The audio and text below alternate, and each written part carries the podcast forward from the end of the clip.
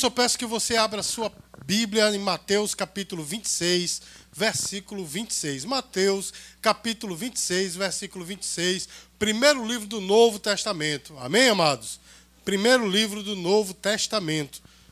Como eu coloquei aí nas redes sociais, hoje eu me proponho a falar sobre os símbolos do, da nova aliança ou do novo pacto, como você queira é, falar. Hoje eu vou falar a respeito do pão e do vinho. Amém, amados? Mateus capítulo 26, versículo 26, a palavra do Senhor diz assim: E quando comiam, Jesus tomou o pão e abençoou, e o partiu e deu aos seus discípulos, e disse: Tomai e comei, isto é meu corpo. E tendo e tomando o cálice e dando graças, deu-lhe também, dizendo: Bebei dele todos porque isto é o meu sangue, o sangue do Novo Testamento, que é derramado por muitos para a remissão dos pecados. E digo-vos que desta hora, desde agora, não beberei deste fruto da vide, até aquele dia em que beba novo convosco no reino do Pai. E tendo cantado o hino, saíram para o Monte das Oliveiras. Amém, queridos? Então, veja só, amados, existe um tipo de lagarta. Pastor, o que é que isso tem a ver com a Santa Ceia? Você vai entender. Existe um tipo de lagarta chamada de lagartas process... processionárias. Eu anotei aqui para não esquecer. Larga... Lagartas processionárias.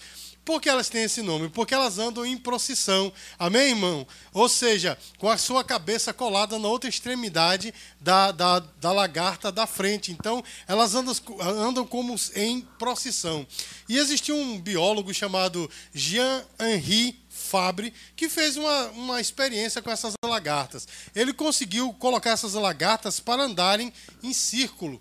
E a experiência era por quanto tempo elas andariam em círculo. Irmãos, ele, ele fez as lagartas andarem como elas andavam uma atrás das outras em procissão, ou seja, a cabeça de uma estava ligada na extremidade né, de trás da outra. Então eles ficaram naquele círculo e passou-se um dia, passou-se dois dias e elas andando em círculo, passou-se três dias e elas andando em círculo. E aí ele colocou o biólogo, né, Jean-Henri Fabre, colocou um pouquinho de comida do lado né, para ver se elas sairiam dali, um pouquinho de verduras, na verdade, para ver se elas saíam dali e iriam para as verduras, mas não saíram, irmãos. Elas andaram nesse círculo por exatos sete dias até morrerem. Sabe por que elas fizeram isso, meu irmão? Elas fizeram por causa do hábito, uma seguindo a outra. Né? A da frente, se tivesse ido para né, a alimentação, todas elas iam. Mas como uma estava seguindo a outra, ficaram naquela por sete dias. Não é assim que acontece conosco às vezes, meu irmão. A gente anda atrás dos outros, né? fazendo os mesmos hábitos, as mesmas coisas a vida inteira e não questiona por que nós fazemos aquilo. Tem pessoas que nem sabem por que fazem. Irmãos, existe um desenho animado que ele, ele, na verdade, é um livro que se transformou num desenho, se transformou num, num, filme, em alguns filmes, é chamado Alice no País das Maravilhas. E existe, meu irmão, no, no livro, tanto no livro quanto no desenho, não sei se no filme tem, mas que a Alice ela vai chegando perto de pessoas também correndo em círculos. Aí o, o gato, né? Não me esqueci o nome do gato, aquele gato endiabrado lá, gato feio da peste. Aí ela, ele diz assim: entra no círculo, ela entra e começa a correr. E ela pergunta para alguém do círculo: por que nós estamos correndo? Aí é, alguém do círculo diz assim: eu não sei, cala a boca e corre. Irmãos, é o que acontece conosco, é ou não é, meu irmão? A gente faz as coisas sem questionar, sem saber o porquê. Meus queridos, infelizmente, muitas vezes acontece conosco, que somos crentes. A gente faz as coisas, meu irmão, sem questionar. Não é verdade, meu irmão? Por que você dá aleluia? Você sabe o que quer dizer aleluia? Você sabe o que quer dizer aleluia? Quem sabe dizer? Oi? Louvou, louvai a Deus. Né? E eu mesmo tenho a, a, a, o jeito de dizer aleluia, Jesus. Estou mandando Jesus louvar a Deus. Né? Está errado, é aleluia. E nunca aleluias. A gente diz aleluias, enfim. Irmãos, a gente faz as coisas sem questionar, não é? E pensando nisso, irmãos, nós. É, eu decidi falar sobre algo que é muito importante para mim e para você, que é sobre a ceia do Senhor, não é? Para que a gente saiba realmente o que significa estes dois elementos da ceia do Senhor, o pão e o vinho, não é? Porque existem alguns entendimentos a respeito disso, mas a Bíblia, meus queridos, ela nos mostra de fato o que é, realmente é o pão e o vinho. Amém, amados? E olha só, meus amados, aí você pode perguntar, mas tem muitas coisas que eu não sei, eu faço, né, no, na igreja ou fora da igreja, eu ajo assim como crente, mas não sei porquê. Irmão, se você quer saber, vá à Bíblia, porque a, a palavra de Deus ela deve ser a nossa regra de fé e prática. Isso não é apenas uma frase, mas deve ser vivida. A Bíblia, meu irmão, é uma regra para nós, não apenas né, teórica, mas na prática eu devo entendê-la e viver o que está nela. Os irmãos estão entendendo? Então, tudo que se faz dentro da igreja e na nossa vida enquanto cristãos, nós devemos ter como base a palavra. Você está entendendo, meu irmão? Então, alguém diz assim, mas eu estou voando, eu não sei, como eu disse hoje de manhã, né? Estou na missa, né? A missa era, era cantada, né? rezada, sei lá, em, em latim, ninguém sabia o que o padre estava dizendo, dizia somente, né?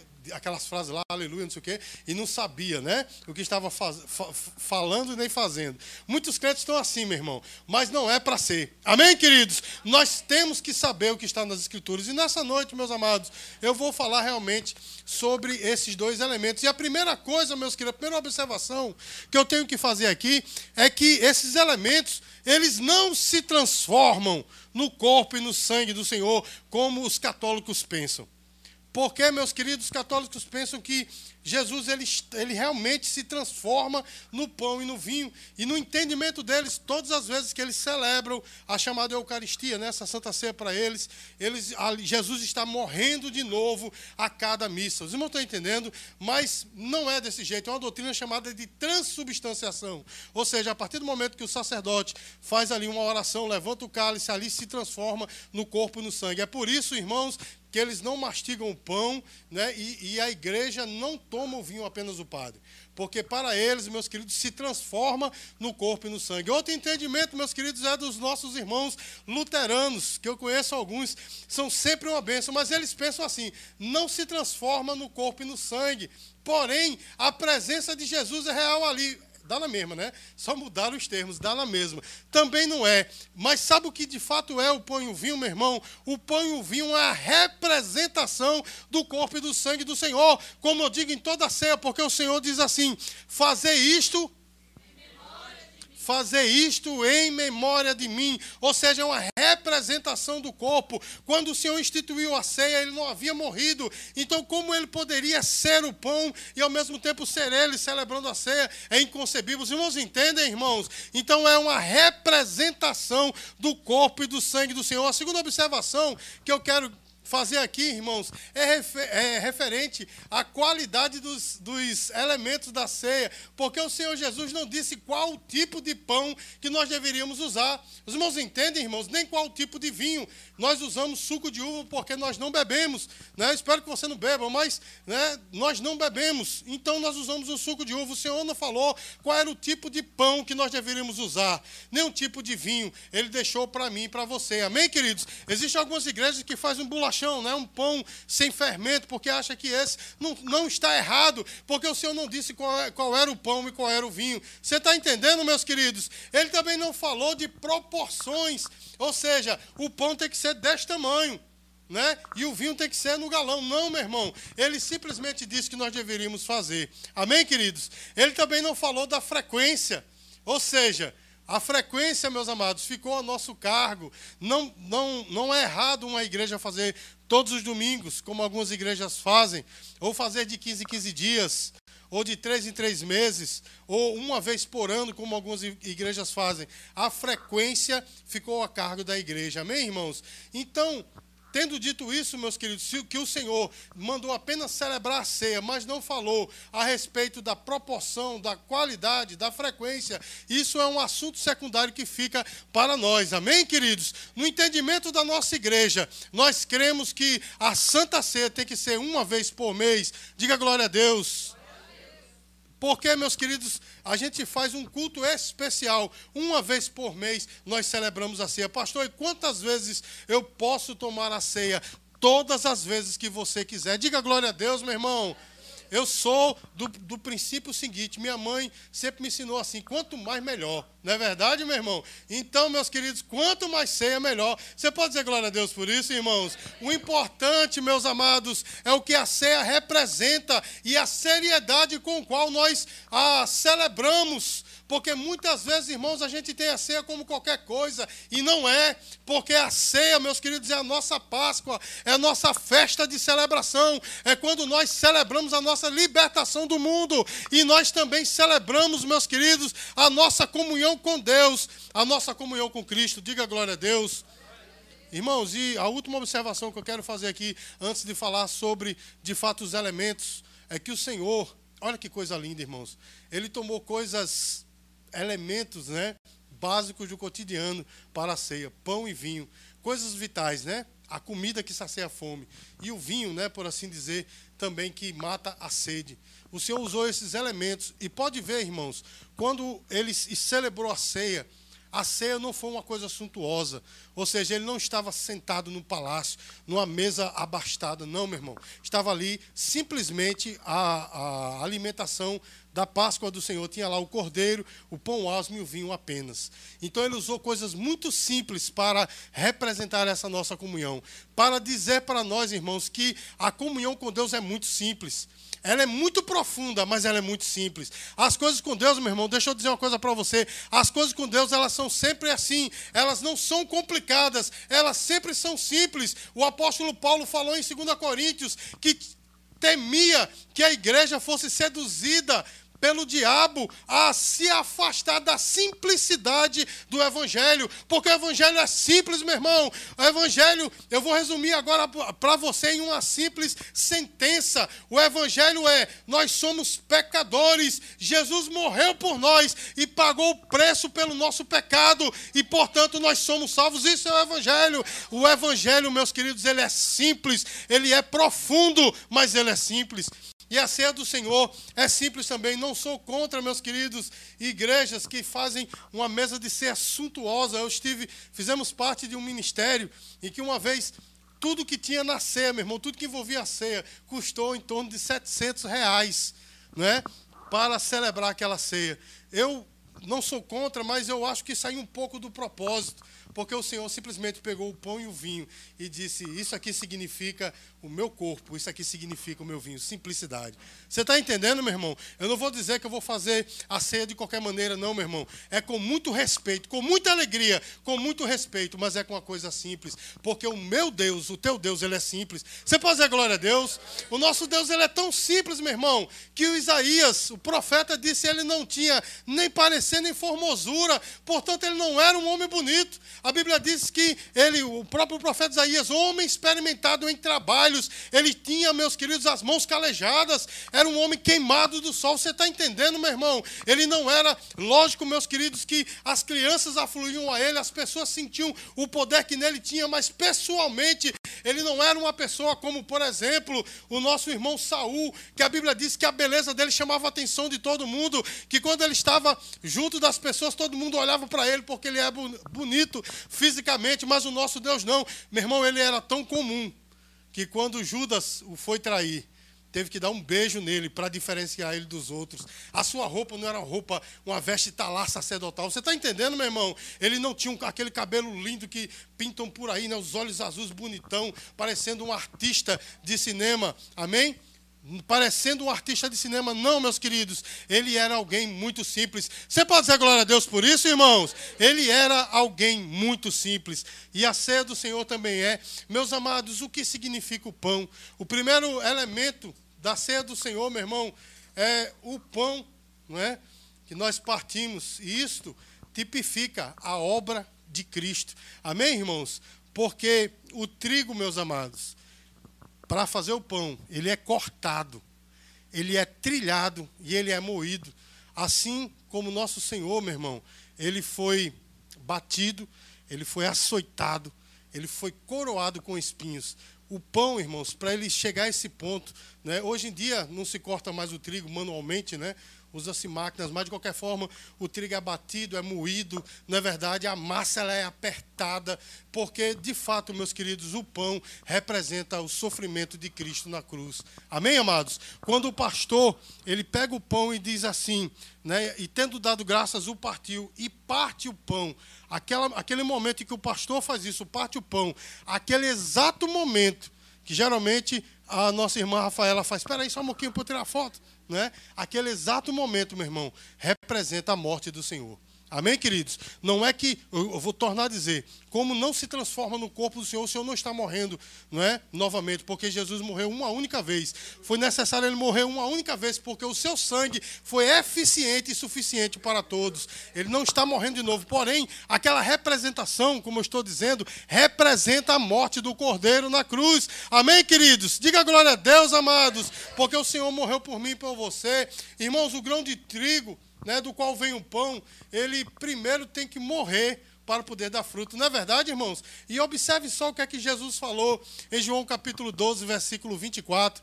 Em verdade, em verdade vos digo, se o trigo, se o grão de trigo caindo na terra não morrer, fica ele só, mas se morrer, produz muito fruto. Jesus morreu, meu irmão, por mim, por você. Então o pão representa justamente a obra do Senhor. O pão também, meu irmão, nos mostra a natureza da sua morte, porque o pão, ele é assado numa, numa temperatura altíssima, não é, irmãos? Irmãos, e a morte do Senhor não foi fácil.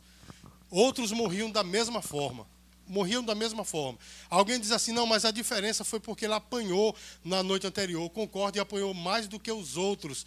Mas também era comum as pessoas passarem pelo suplício antes da cruz, era comum. Porém, irmão, eu quero que você medite comigo aqui: quem morreu na cruz? porque vai depender muito de quem morrer. Porque, meu irmão, se um bandido, né, uma pessoa que matou outra, ou uma pessoa que, sei lá, cometeu um, um dos crimes mais hediondos, como estupro, por exemplo. Ele apanhou e foi para a cruz, a gente vê ele sofrendo, né? mas lá no coração a gente diz, ele está ali porque mereceu. Não é verdade, irmãos? Não é verdade, irmão? A gente diz. Não, está na cadeia, tá, pegou, por exemplo, a, a antiga deputada Flor de Lis, pegou 50 anos de cadeia. Ela chorou né, descompensadamente, muita gente com pena. Mas tem outros que estão tá dizendo ela está lá porque mereceu, matou o esposo, dentre outras coisas, não é? A gente sabe, ela está pagando pelos seus pecados. Mas quem morreu na cruz, irmãos? Quem foi que morreu na cruz? Jesus, Deus encarnado, morreu na cruz. O único homem que pisou nessa terra sem pecado, ele morreu. E o interessante, irmãos, é que ele disse: Você, disse para Pilatos, né? Pilatos disse assim para ele: Tu não vê que eu posso te livrar? E ele diz: Meu irmão, fica na tua porque sou eu que estou entregando minha vida. Se eu quisesse, eu, eu explodiria tudo isso aqui. Existe uma banda que eu aprecio bastante chamada Bride. E ela tem uma música que ela fala isso, né? A música diz assim: se eu pudesse, se eu quisesse, explodiria tudo. E é verdade, meu irmão. Se ele quisesse, ele sairia dali, não é? Destruindo tudo, mas ele não entregou a vida por nós. Quem morreu na cruz, irmãos? O único que não tinha pecado. Mas a Bíblia diz: nós olhávamos para ele e refutávamos como aflito de Deus, ferido, mas ele não levou o seu pecado, ele levou o meu pecado. Lá na cruz, irmãos, foi o meu pecado que caiu sobre ele. Meus queridos, quando ele disse aquela frase, Eloi, disse justamente em aramaico, Eloi, Eloi, lama sabachthani. Ele estava citando o Salmo 22, o começo do Salmo 22. Deus meu, Deus meu, por que me desamparaste? Naquele momento que ele citou aquilo, foi no exato momento em que o meu pecado foi colocado sobre ele. E ali ele sentiu a separação, irmãos, que há entre o homem e Deus. Porque a única coisa que faz separação entre nós e Deus é o pecado. Eu sei que no começo do culto eu falei, não há nada que faz separação entre nós e Deus, isso é bíblico, está na palavra. Mas também a Bíblia diz, irmãos, que só existe uma coisa que me separa de Deus, é o meu pecado. Isaías capítulo 59, versículo 2. E a palavra de Deus diz, irmãos, que naquele momento ele, ele clamou: Deus meu, Deus meu, por que me desamparaste? Porque foi naquele momento que o meu pecado estava sobre ele. E a Bíblia diz, meu irmão, que o pecado pecado que estava sobre ele não trouxe paz a ele, porque ele é a própria paz. O pecado que caiu sobre ele, o qual fez com que ele morresse e pagasse o preço por mim, trouxe paz a mim. Eu é quem fui perdoado. Diga glória a Deus, meu irmão. Então, pela, pela pessoa que morreu na cruz, nós vemos, meu irmão, a enormidade desse sacrifício que foi pago na cruz do Calvário. Porque se ele tivesse morrido pelos seus pecados, ele teria sido apenas um mártir. Mas ele morreu pelo meu pecado, portanto, ele é o meu Salvador. E, e, tudo isso, meu irmão, é tipificado justamente pelo corpo. Amém, irmãos? E aquele momento em que ele disse, está consumado, foi o momento que ele pagou o preço por nós. Irmãos, o pão, esse pão que nós vamos ingerir daqui a pouco, ele é o nosso alimento. Jesus falou em João capítulo 6, versículo 55, pois a minha carne é a verdadeira comida. Este pão que representa a carne dele é a verdadeira comida, que vai saciar nosso, a nossa fome espiritual. O pão também mostra, meu irmão, a, a nossa união com Jesus, porque nós somos um com Ele. Olha só o que ele disse, João 6,56: Quem comer a minha carne e beber o meu sangue permanece em mim e eu nele. Eu quero só lembrar aos irmãos que quando Jesus falou isso, foi bem no meio do seu ministério. Ou seja, ele não, não estava perto de ser crucificado, ele estava bem no meio. E esse argumento dele, quem comer da minha carne e beber do meu sangue, fez com que muitas pessoas se afastassem. Ele está falando aí de canibalismo, né? Porque ele está vivo. Como é que é isso? Irmãos, ele estava falando da sua morte, que ele pagaria o preço por nós. As pessoas não entendem, não é, irmão? As pessoas não entendem, muitas vezes, porque nós nos reunimos em um lugar, numa igreja como essa, que não tem muita suntuosidade, né? As pessoas não entendem, porque a gente, né, Sempre, sempre estamos voltando a esse lugar, celebrando, cantando louvores. Né? As pessoas não entendem porque a gente levanta as mãos, porque a gente chora. Não é porque no mundo quem chora é porque está triste. Não é assim, meu irmão? Mas muitas vezes nós derramamos as nossas lágrimas em adoração ao Rei. Não é desse jeito, irmãos? Então, meus queridos, as pessoas normais, comuns não entendem, mas o Senhor Jesus, Ele está conosco. E essa ceia, ela representa justamente a minha união com Ele. Ele disse que eu e Ele seremos um é? quando nós é, estivermos em aliança perpétua, ou seja, quando o homem recebe Jesus como Salvador, ele passa a fazer parte da sua vida, ele, ele, ele é selado, o homem é selado pelo Espírito Santo da promessa, e essa é uma marca indelével, meus queridos. Quando eu digo marca indelével, quer dizer que é uma marca que ninguém pode tirar, não vai tirar, não é uma tatuagem. Né? Antigamente se dizia, fazia comparação entre a marca do Espírito né? e a tatuagem, dizia assim, não se tira, mas hoje em dia a gente sabe que é muito comum tirar, então não, a tatuagem não é uma marca indelével, mas o Espírito Santo é. Meu irmão, aonde você estiver, na situação em que você estiver, a, as pessoas podem estar te acusando, te apontando, mas o Espírito Santo está com você em todas as situações podem todos te abandonar, mas o Espírito Santo está contigo. O nosso coração está cheio da Sua presença. Aquele que é o nosso paracleto, o nosso consolador, o nosso advogado está conosco, meu irmão. Eu não sei se você está entendendo a enormidade dessa palavra, a profundidade dessa palavra. Esta, esta representação que nós vamos fazer daqui a pouco representa essa nossa comunhão. Diga glória a Deus, igreja. E o significado do vinho, meu irmão, é muito profundo, porque lá em Gênesis, nós vemos que quando o homem pecou, eles perceberam. Os irmãos me permitam tomar um pouco d'água. Então eles perceberam, irmãos, que estavam nus. E aí, não é?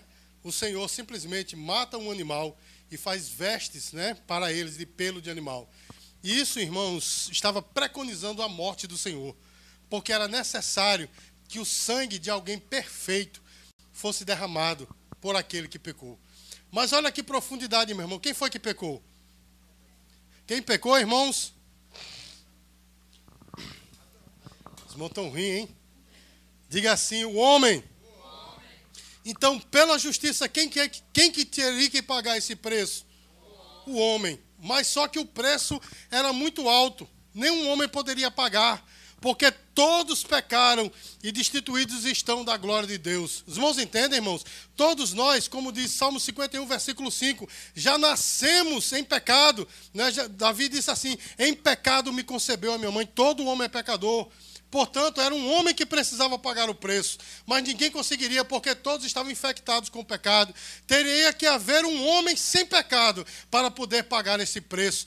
O próprio Deus que promulgou que, que deu a sentença, que disse é necessário o sacrifício perfeito, ele mesmo Foi ele que, ce que celebrou, digamos assim, este pacto. Foi ele que deu esta sentença. Mas ele mesmo disse: Eu mesmo vou tomar a forma humana para pagar o preço. Então ele tomou a forma humana, irmãos. Ele não era meio humano, ele era humano total. Os irmãos entendem, irmãos? Ele era 100% Deus, ele não deixou de ser Deus, mas ele era 100% homem também. Ele tinha as mesmas funções que você, função intestinal, ele suava, ele cansava, ele sentava. Nós vemos tudo isso nos evangelhos. Ele suava, ele cansava, ele, ele ia ao banheiro, ele fazia tudo que nós fazemos. Inclusive, nós vemos ele triste em alguns momentos, nós vemos muitos outros momentos ele feliz e alegre.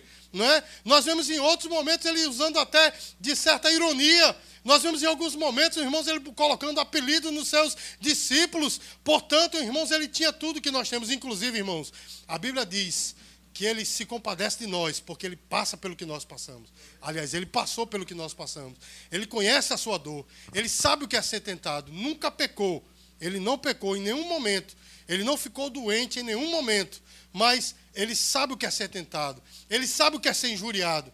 Ele sabe, meus queridos, quando apontam um dedo e dizem mentiras. Ele sabe, meus queridos. Ele sabe o que é ter o seu tapete puxado e alguém tentar matá-lo, assim como querem fazer conosco. Ele conhece, meus amados. E tudo isso foi promulgado justamente, né, foi representado na morte daquele animal. E a partir dali, a lei, irmão, estipulava todos os sacrifícios ao Senhor. Eles têm que ser cruentos o que quer dizer um sacrifício cruento? Um, sacrifício com sangue. Amém, irmãos? Amém, queridos? Amém. E o vinho lembra essa oferta que Jesus fez por nós. Isaías 53, versículos 7 e 8 diz assim: Ele foi oprimido e afligido, mas não abriu a sua boca. Como o cordeiro mudo foi levado para o matadouro, e como a ovelha muda perante os seus tosqueadores, assim ele não abriu a sua boca. Da opressão e do juízo foi tirado, e quem contará o tempo da sua vida? Portanto, foi cortado da terra dos viventes, pela transgressão do meu povo, ele foi atingido. Irmãos, o símbolo da nova aliança é o sangue de Jesus que prova o seu compromisso com esse pacto. Jesus falou em Lucas 22, 20, semelhantemente, tomou o cálice depois da ceia, dizendo: Este cálice é o cálice do Novo Testamento no meu sangue, que é derramado por vós. Irmãos, este vinho, ele celebra justamente, esse suco de uva, celebra este pacto, o sangue que Jesus derramou por mim e por você. Sangue perfeito, sangue puro, que lavou o meu e o seu pecado. Você pode dizer glória a Deus? Irmãos, então, quando nós tomamos a ceia do Senhor, nós estamos declarando a nossa comunhão com Deus. Nós estamos declarando a nossa comunhão com os nossos irmãos, porque ninguém que está, é, digamos assim, lutando né, com outra pessoa, triste com outra pessoa, com raiva, com rancor de outra pessoa, pode tomar a ceia. Porque a Bíblia diz, irmãos, que a comunhão ela é, ela é horizontal e ela é vertical. Amém? Por isso que na nossa igreja não é um costume bíblico, mas nós costumamos trocar o cálice para representar a nossa comunhão. Amém, queridos? Então, representa a nossa comunhão com os irmãos e, sobretudo, representa esse preço maravilhoso né, do, do, salário do pecado que foi pago. A Bíblia diz em Colossenses 2,14 que ele riscou o escrito da dívida, rasgou né, o escrito da dívida, na verdade, e o encravou na cruz. Olha só, meu irmão, quer dizer que você devia muito à justiça de Deus. E sabe o que é que foi feito? Ao invés de passar apenas uma borracha ou uma caneta por cima, o Senhor rasgou e encravou na cruz. E hoje nós somos salvos por isso. Amém, amados? Então, esses dois elementos, para concluir, eles tipificam isso. O pão, irmãos, representa o corpo e o sacrifício de Cristo. O corpo e a morte do Senhor na cruz. O vinho, meus amados, ele representa, de fato, esse esse pacto que foi feito, o sangue que foi derramado por mim por você. E ao ingerir, irmãos, esse, esse vinho e esse pão, nós estamos proclamando aos homens, aos anjos, a todos os seres, a nossa comunhão com Ele. Mas sabe o que é mais lindo de tudo, irmãos? Nós, ao tomarmos a ceia, estamos proclamando que o leão, o rei, ele vai voltar. Porque em 1 Coríntios 11, 26 diz assim: Porque todas as vezes que comerdes este pão e beberdes o cálice do Senhor, anunciais a morte né, do Senhor, até até que ele venha.